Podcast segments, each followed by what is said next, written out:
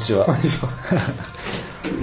秋工作者の松岡です。はい、えー、秋工作者の特別社員の山中カメラです。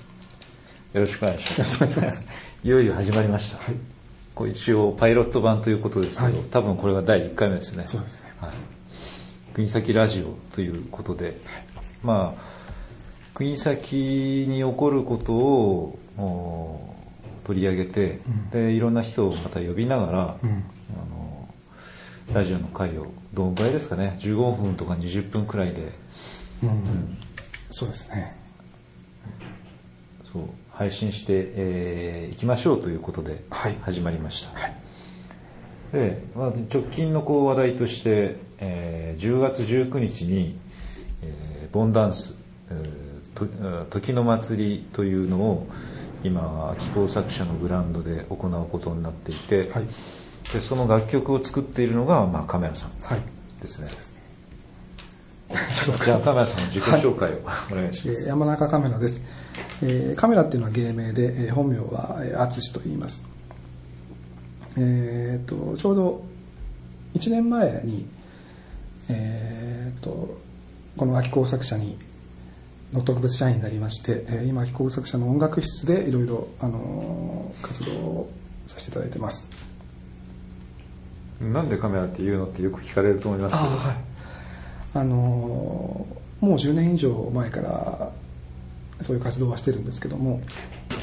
カメラを使ってなんかいろいろパフォーマンスをしたりとかあの、まあ、写真を撮らずにカメラを使っていろいろなあのことをするというようなことをアート活動としてあのやってます。特殊写真家ですよね。そうです。ねはい。今でもなんかやってるんですか？今でもはいあのカメラ寿司とかですね。カメラ寿司とかですね。代表作ですね。代表作を。カメラ寿司。はい。そういうのはあの、まあ、お願いされればあのどこにでも出かけてやってます。これはねラジオで説明するのは非常に難しいので、えっと YouTube にもある映像あるけどあれでも分かりにくいですよね、ちょっと分かりにくいですね、うん。透明なんで、うん、まあ言ってしまうとあのカメラでお寿司を握るっていう、それだけなんですけど。はあこれをどどっかでこうあのライブを見てください、いぜひお願いします。あのまあ、僕の方は気候作者の経営者としてで今事業を行っているのが、えー双子山、まあ、双子寺の麓のあの、まあ、西武蔵地区というんですけどそこの廃校になった小学校を、まあ、4年半くらい前に借りてでここでティートルソ段ボール製の、まあ、クラペーパークラフトですね。そういうものを設計から製造販売まで全てここの廃校を拠点にしてやっているというところです。で、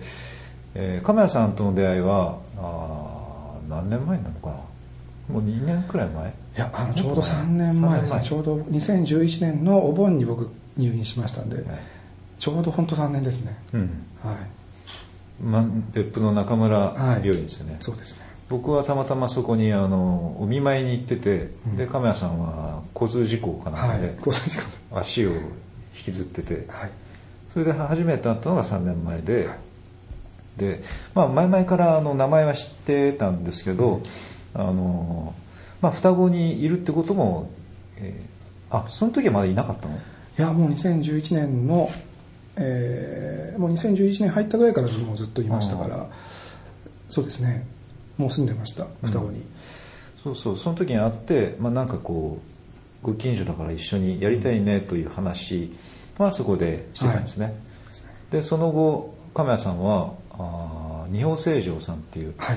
えーまあ、うちの同じ敷地内にある幼稚園を畳屋さんがあー使っていてでそのこの国先の特産品である執刀医うん。畳表ですね、そこをこう進行して、ええーまああー作っている会社に、えー臨時雇用？緊急雇用？あ緊急雇用ですね。はい、緊急雇用として1年間いたんですね、はいでその幼稚園にで1年間その畳あ執刀医の仕事をしてでそこを辞めるっていう時に、はい。いやうちのあの音楽室空いてるよって話をしたらい。やまあそそれで入ることになって、はい。でそのまあ形的には幼稚園を卒業して 小学校に入学したと。はい。本当そうですね。まさかあの空いてるからってあの使っていいっていうのはもうあの本当に冗談かと思ってたんですけど、はいもういいすごいいい環境いやですよね。ー本当素晴らしい広い環境でうん。お世話になってます。でまああのそれこううちの小学校に入学した時からあのまあずっと亀谷さんは現代音頭盆踊りを各地で作ってたんですよね、そうですね。うん。でそれでここでもぜひ一緒に作りましょうと言ったのが、うん。あーまあその今回これから始まる盆ダンスイベントの始まりで、はいそれまでどんな活動してたんですか？それまでは本当にあのそのいろんな土地に行ってそこに住んであの盆踊り新しい盆踊りを作るということをやってましたので、えーまあ、代表的なところで言うと別府で作ったり、えー徳島県で作ったり、えー横浜でも作ったり、えーそうですねそういうような新しい盆踊りを作ってました。ねその各地に滞在して、まあ、1ヶ月とかそれ以上とか滞在しながらいろんな取材をしてで楽曲を作り上げるっていうのが、はい。まあ、独自のスタイルですよね。まあ、別府最適温度はね聞いた人もたくさんいるかもしれないですけど、うん。最適温度も僕も初めて聞かせてもらった時にやすごいいいなと思ったんですね、そその盆踊りではない。でそうですね。うんでなんか僕の印象としてはこの盆踊りと、えーフォークダンスを足して2で割ったような、あのイメージが強かったんですね、あ作者としてはこうどんなどんなイメージコンセプトなんですか？ああやっぱりその現代本現代 温度って言ってるんですけどやっぱり僕があの小さい頃とかは盆踊りありましたけどやっぱりドラえもん温度とかあられちゃん温度とか、うん。クックロビン温度とかそういうのしかにそういうものしかやっぱ触れてこなかったんですよね、でやっぱり現代は、まあ、フレート太鼓以外にもこうシンセサイザーもあるし、うん。エレキギターもあるしでいろんなその西洋から入ってきたようなあのジャズ的な行動進行があったりとか、うん。そういうことがある中でじゃあそういう今いろんなものがある現代で盆踊りを作るとどうなるだろうかっていう、まあ、実験に近いうん。ものなんですけどもそれをこう盆踊りの中にこう落とし込んでいくというような作業ですね、もともとあの音楽系の学校出てるんですよね、はい。まあ短期大学なんですけども、うん。はい、作曲家にあの行ってました。うん。それで卒業して、はい。でそこから特殊写真家になって、はい。で村上隆の芸祭で銀賞を取ったとそうですね。いうのが、まあ、それがデビューなんですかね。そうですね。実質的にデビューですねそれが、うん。2004年ですねそれが。うん銀賞を取ったのが別府に来たのは？2009年です。9年。あ、はい。じゃあそこからまだ5年ぐらいあるわけですね。そうなんです。そこでは、えーに盆踊りを初めて作ったのが僕2006年なんでうん。あのそれまではそういうさっきあの言ったようなカメラを使った活動をうん。あのしてまして、うん。で2006年からそういうカメラの活動と盆踊りを作る活動を並行してやり始めたというような形ですね、いやカメラの仕事はえっ、とまあカメラ寿司あまりにも有名です。カメラ寿司も僕はすごい好きなんですね あとチブシャっていうのもありますよね、はい、はい。うん。これもなかなか説明するの難しいです難しいですね あと一人合唱とかですね。あまあビデオカメラを使ったものとかもあるんですけど、うん。いやいや、まあ、そういうこうなんか出会いがあってでも出会った時からも一緒にこうなんかやりましょうっていう話はしてたんですよね、はい。であの そうなんていうかな。なんかお祭りが、あの必要だと思い始めたのは僕らはまあ秋子作者としてはこう4年半ぐらいなんですね、でその前はもっと海側にいて、でそこで もう10年ぐらい前に会社を新築してでそこでずっとやってたんですけどだんだんとこう手狭になってきたのであの、まあ、廃校になって、うん。誰も使わない学校があるよっていうあの案内を受けてで、まあ、使うようになってで4年間だからその僕は今でもその元の会社に住んでいて、うん。そこから15分とか20分かけて海から山にこう通ってるんですよね。であの本当にその国東半島ってこう海側で起こる出来事と山側で起こる出来事っていうのは、明らかにこう質の違いがあって、これはもう僕はあの秋町出身なんですね、秋町で生まれてでも育ったのはあの、まあ、うちの父親が転勤族だったので、よそにずっといてで盆と正月にじいちゃんばあちゃんのとこに帰省してくるっていう、まあ、それだけだったので実質的にはあのこの風土とか身近に感じるっていう機会はそんなになかったんですけどだから13年前に僕自身はこっちに国先に帰ってきてで、まあ、ずっと海側に住んでて、えー、で今の山に越してきてからやっぱりこう毎毎朝あの通勤するたびに非常にこうなんかすごい浄化されるような感じがするんですよ、うん、もう本当温度がまず違いますもんね、うん、あそこの山に入ってくるところから、うん、それがだからあのこの廃校双子山のその麓に来るようになって一番変わったことででだから毎朝その通勤するのすごい楽しいんですね、でちょっと東京とかあの海外出張とかして帰るとよりなんか非常にあのこう力をこう注がれるというか、うん、またあの消耗した力がこう注入されるというか、うん、そういう経験をこう日常的にしているのでで考え方もだんだんとこう4年間の間に変わってきて、うん、あのこのこう山の生活っていうのに慣れてくると、えーそうまあ、ここでこう仕事をして、で、えー、そのディトースを作っているけど、うん。なんかこう地域その土地とその一体感っていうのがだんだんと芽生えてきたというのが、まあ、これは不思議なんですね。自分でもそのそういう感覚っていうのは非常に不思議だけど、まあ一つはその廃校を使っていてで廃校になったっていうことはそのこの地域が少子高齢化がどんどん進んでるってことなんですね。でそういう環境の中であまあ、あのお隣の二宝清浄さんもそうですけど、秋工作者も、まあ、十十数名の社員がいてで、えー、まあ若いこう働く手の人口っていうのはあの逆に増えたんですね、うん、でそこを中心にして何かこうできないかなっていうのは、うん、まあ、常々あったんですけど、うん、そういうところに亀谷さんが入ってきて、まあ、特別社員として音楽室を使っているわけですけど、はい、そう。うちの会社にとっても亀谷さんがこう入学してきたっていうのは非常にあの大きいんですよね。うん。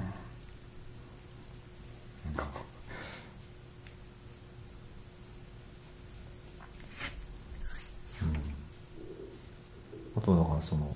何ちゅうかなお祭り、うん、お祭りが必要だっていう感覚は、うん、あの僕もだからその4年間ここで仕事をしている中で、だんだんとこうあのイメージとして固まってきたところがあるんですよね。亀谷さんが普段にこう関わってるお祭りって、まあ、あのボンボンダンスのイベントってどういう形で発生していくんですか、はい、そうですね。やはりあの例えば一番近い仕事だと道後温泉っていうところで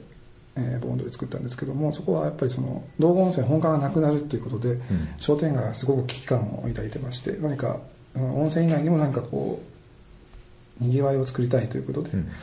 あの商店街の青年部の方からあの声がかかりまして、うん、それで呼ばれたという感じですね、もうでも結構しょっちゅう行ってますよね道後にはああしょっちゅうですね。なんかやっぱりこの道後はすごくもう地元の人がすごく気に入ってもらって、うん、何かあるごとにあれを踊るっていうことが、あの会があるのでその都度呼ばれて行っております、それカメラさんがいないとやっぱ始まらないわけですね。ああそう言っていただける感じですね、うん、そう。なあの始まりはちょっと遅れているんですけど、うん、なんか国先でそういうものを作りたいと、うん、お祭りを作りたいっていうのは一方であって、それはそのやっぱりこういろんな人地域の人に聞いてみると、うん、あのまあ、僕と亀谷さんでいろんな人にこう最近インタビュー行ってるんですけど、はい、神様のこうお守りができなくなったっていう話はよく聞きますね。あ聞きますね。で、結構その辺があのこう住んでる人の軽くない部分に引っかかっていて、ずっと気にかけているというようなのもあるし、盆踊り自体も地域でずっと続けているものがなかなかもう担い手がいなくなっているっていう話もね、うん。よく聞きますし。そうですね。うん。そう。そういう中でその伝統的な盆踊りとはまた別に、うん。そのこう地域のコミュニティをもう一回あの作り直すというか、そのだ一体こう誰が住んでてでうんどんな人たちが住んでてっていうのはお互いに知らないそうです。よねはいで僕らのこともこう知らない人も多いし、うん。そういうあのせっかくグラウンドが空いたまま、うん。あのあるので、うん。そこにもう一回こう人を集めて、うん。でとにかくなんか始めてみようというのがそうですね。きっかけですよね。うん。やっぱりその学校っていうこの廃校っていうところはやっぱり昔はこの子供が子供たちの声がずっと聞こえたんだっていうような、うん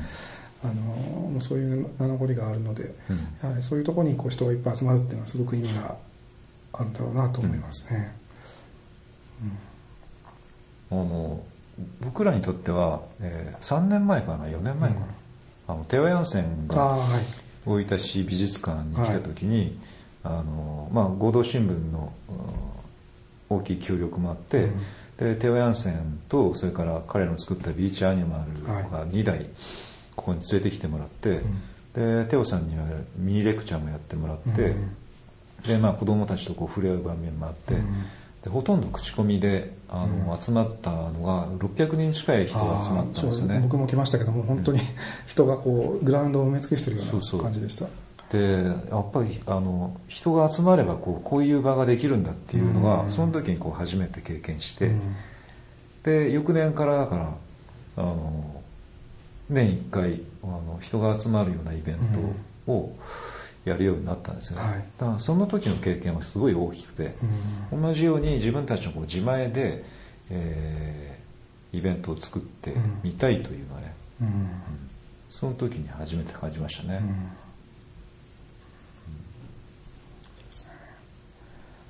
本当あれは2011年でしたかね。11年かな。はい、多分そう。あー11年12年。うんそうですね、ん。そうです。そうだと思います。11年にテオヤンセン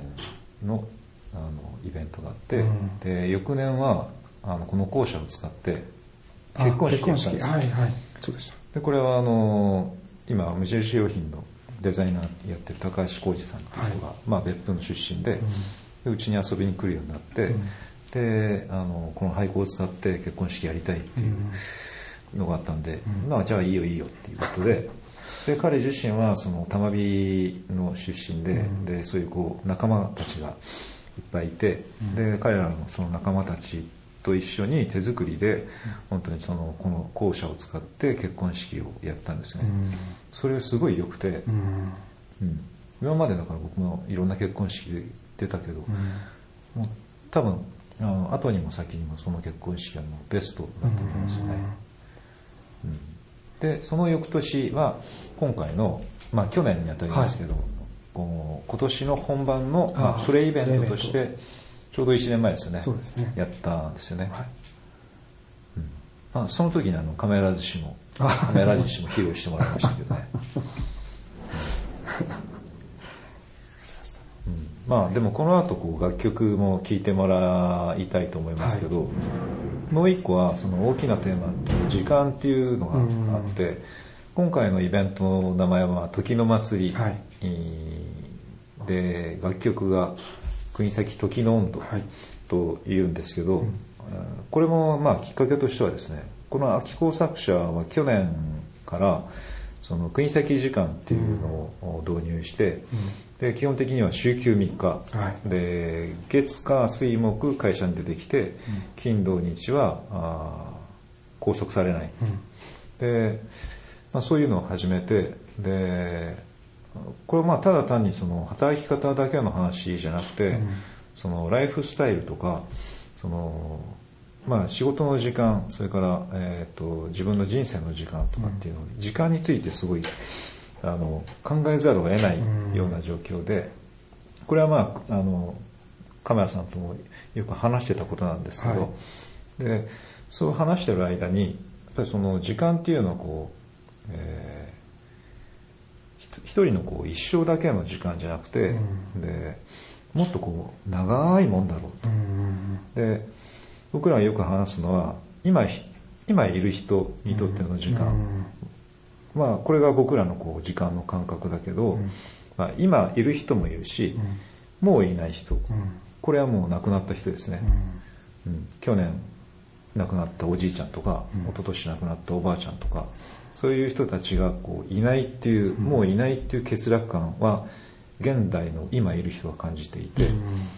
でそういうふうに考えた時にその反対側、まだいない人も存在して、もしかしたらもういない人よりもまだいない人の方が数としては大きいじゃない？そうですね。どっちも大きいけど、うん。そうですよね。本当あの現代現代に生きてるあの人間なんかすごくそれから比べると本当すごい少ない。ごく一部。ごく一部ですよね、うん。本当に長い歴史の中でこう一瞬かもしれないぐらいですよね。本当に。でやっぱりその同じようにまだいない人、うん。まだいないこう子供たちが早く来いとか、うん。早く来てほしいとか、うん。まだいないっていう欠落感があの同時に今の人たちにあって、もういない人と、まだいない人、うん。まあ、まだ来ない人って言ってもいいけど、うん。そういう人たちのがいないっていう欠落感を埋めるために、うん。もしかしたらそのこういろんな儀礼があるんじゃないかと、うん。まあ盆踊りにしてもそうだし、うんお正月とか、まあ、そのいろんなあのお祭りについてはやっぱり、うんけ今生きてる人だけではなくて、うん。もういなくなった人とかね、うん。まだ来てない人とかっていうのをそういう含めた時間があのそこを考える、うん。考えてみるべきなんじゃないかそうですよね。やっぱりその宗教的という側面もありますけどやっぱそれ以外にもやっぱその装置としてというか、うん。あのなんというかそのシステムとしてそういう儀礼があると思いますね。うん。そう。その儀礼のだからこう実質的な意味はね僕らにはちょっとわからないんだけど、うん。でもそれ経験しないとわからないし、うん。まずそのテーマで時間をテーマにしたお祭うん。りを作りましょうはいというのがまあきっかけですね。はい。ちょっとじゃあ曲を聴いてみましょうか、はい、じゃあ、えーこれ歌は、伊賀由紀子さんというあのヘルメット潜水の社員さんが、えー歌っております、えー国崎時の温度聞いてください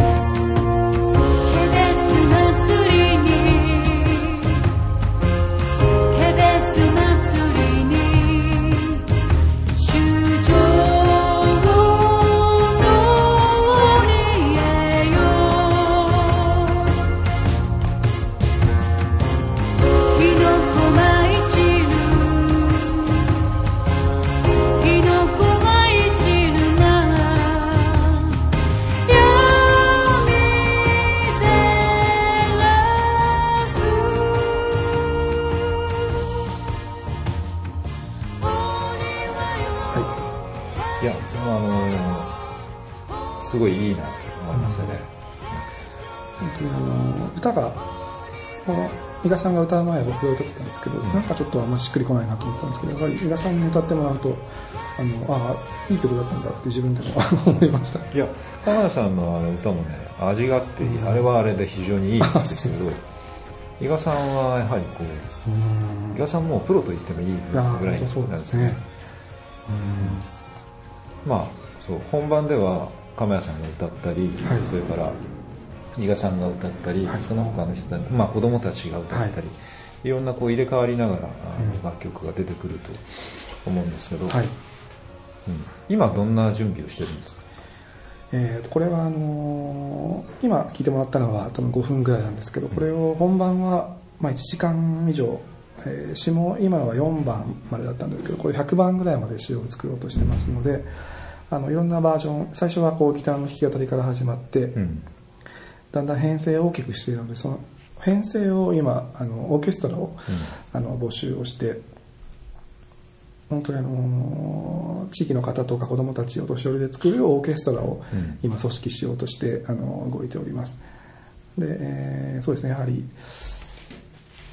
先ほどの話にもありましたけどやっぱりこうあのまだ来ない人に一番近い子どもたちにやっぱり関わってほしいので小学生とか中学生とかそういうブラスバンドにあの声をかけてちょっとお願いをしているところです、そうなんですよね、だからあのもういない人、うん。まだいない人に一番近い人です、はい。もうすぐに亡くなりそうな人たちと あの生まれてからそんなに時間が経ってない人たちが主役ということですね、そうですでそれを、まあ、運営していくのが、まあ、僕たちの世代で、うん。すごくこう楽しくなりそうなんですけどね。はい、もう本当、まあ今の曲よりもすごく壮大になると思いますし、うん。もっといろんな変化がこうついたりとか、あのー途中がちょっとこう変変化したりとか、いろいろこの違うところに飛んでいったりとかですね、うん。あのー全く別なものにはなると思います。これってあのベースになってるの市場にあのあの大庭よ来所はよっていうのがそうですね、やはり、主情に見に行った時に、あの大庭大将がもう耳から離れたんですけどですね、うん。であれをもとに音楽をあの構築をしていったんですけども、うん。そうするとこういうふうになったというような、うん。形ですね。いやなんかすごいぴったりですよね。うん。で今までのこう亀谷さんが作った楽曲ともちょっと違う編成ですよね。はいやっぱりちょっと今までのは A メロ B メロサビっていうふうに綺麗に分かれてたんですけど、これはごく短くしてあんまりその A メロとかサビとか関係ないような形になってまして、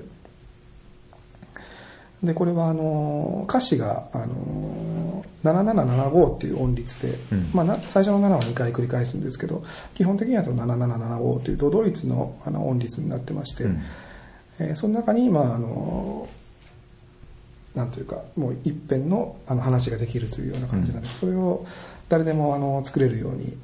おばちゃんとか子子供たちとかにこう7775に当て当てはめてもらってあの詩を一緒に作っていったりあのしたいという思っています、これからこう国東市内の、まあ、国東市内に限らずなんですけど、小学校とか中学校とかでワークショップを行っていくんですよね、はい。まあ、詩を作ったり、うん。それからそのオーケストラの編成っていうのもあるし、はいまああの踊りももちろんあるし、はい。もうあんまり時間がないですもんね。あ本当にそうですね。うん。はい。ちょっともう本当頑張りますノンストップで頑張りますこれから。これをだからこう聞いてるあの学校の先生とかも、うん。ぜひこちらにこうお声掛けいただいて、はい。でもやってみたいっていうところがあればね、はい。もう本当に。出張していきますので、はいもう本当楽器ができる方とか我こそはという方があのおられれば、うん。本当にぜひ参加していただきたいと思ってます、プロはまあ問わずですよね、はいもう本当に誰でも、うん。はい。去年のプレイベントではあのお寺さんにも来てもらってあそうですね。あの般若心経と、はい。それから亀谷さんのはい。作曲の楽曲とはい。セッションしたんですよね、そうですね、えー大正音の,、うん。あのおばあちゃんのグルーね。はい。お願いしましたで今回の本番ではあのよりこうたくさんのお坊さんたちに来てほしいと思ってて、はい。まあ、最後のこうエンディングをねそうですね。その称名というか、うん。まあ、具体的にどういうお経になるかわからないけど、うん。その大合唱で締めたいと、はい。うん。そう。僕らもだからなんかその時の祭りっていうのは、まあ、じえー一つはこう時間という切り口で、その過去現在未来っていうのと、それをこう一つにこうつなげて、えーその一つのイベントの中にこう集約して、その現場を見てみたいというところと、うん。それからまああのい盆盆踊りというかそのいろんなこうお祭りの儀礼として、儀礼こうやることによってこう日常的なあのなんていうかないっぱいこうついた赤をうん。こう払い清めるっていう機能が必ずあると思うんですよね。でそれに参加する前と参加した後と、あのやはり気持ちが違って状状況がおそらくは違うんだろうし、それでその盆踊りがあのみんなでこう輪になって手をつないで輪になって踊って、踊る2時間ぐらいですかね。はい。それが終わった時になんかあの払い清められているような状況を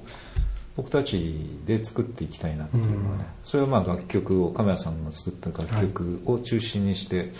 あの行われるまあ起こる出来事かもしれないですけど、その中にその国崎ならではのねそのこう仏教のうん。あの仏教にた携わる人たちの力もこうお借りしたいと。うん。まあ人集めはこれからですよね。はい本当にあの、まあ、仕組みた仕組みとかは僕たちが作るんですけどやはり、まあ、子供たちとかお年寄りとかやっぱり一緒にこう作っていきたいっていうのがうん。すごくありまして、本当あの地域の方に参加して一緒に作り上げていきたいっていうのが一番の僕の願いですね。そうですよね。はい。だからよく言われることはこうこれはアートですかって言われるけど、僕らとしてはそのアートではない、そうですね、うん。はい一つのこう祭りとして、うんあの地域の人たちとこう手作りで作っていくと、はい。でこれはまあ第1回目ですけど、うん。第1回目でこう完成させる必要はなくて、うん。で毎年そのこうずっと継続しながら、はい。こう新しい要素とか、新しい技術をどんどんこう放り込んでいって、うん。そこでこうあの現代的なあの意味合いが生まれるのかどうかっていうのをうん。見てみたいっていう気持ちがねはい、一番強いですよね。うん、いうん。や僕も本当見てみたいです。まあ今日はあのパイロット版というか第1回目ということで、あの結論も何もないんですけど ただ予告編という感じですね、はい。これからやると。はい。でとりあえずその国崎ラジオっていう枠を作って、はい。であの10月まではこの、えー時の祭りが中心になると思うんですけど、うんはい。多分いろんな話題があー入ってきてですね、うん。多分地域の話題やいろんな人を呼んで,、でインタビューしたり、まあ、対談しながらあー続けていきたいなと思いますね、はい。ぜひ来週も お楽しみに。お楽しみに。ありがとうごありがざいました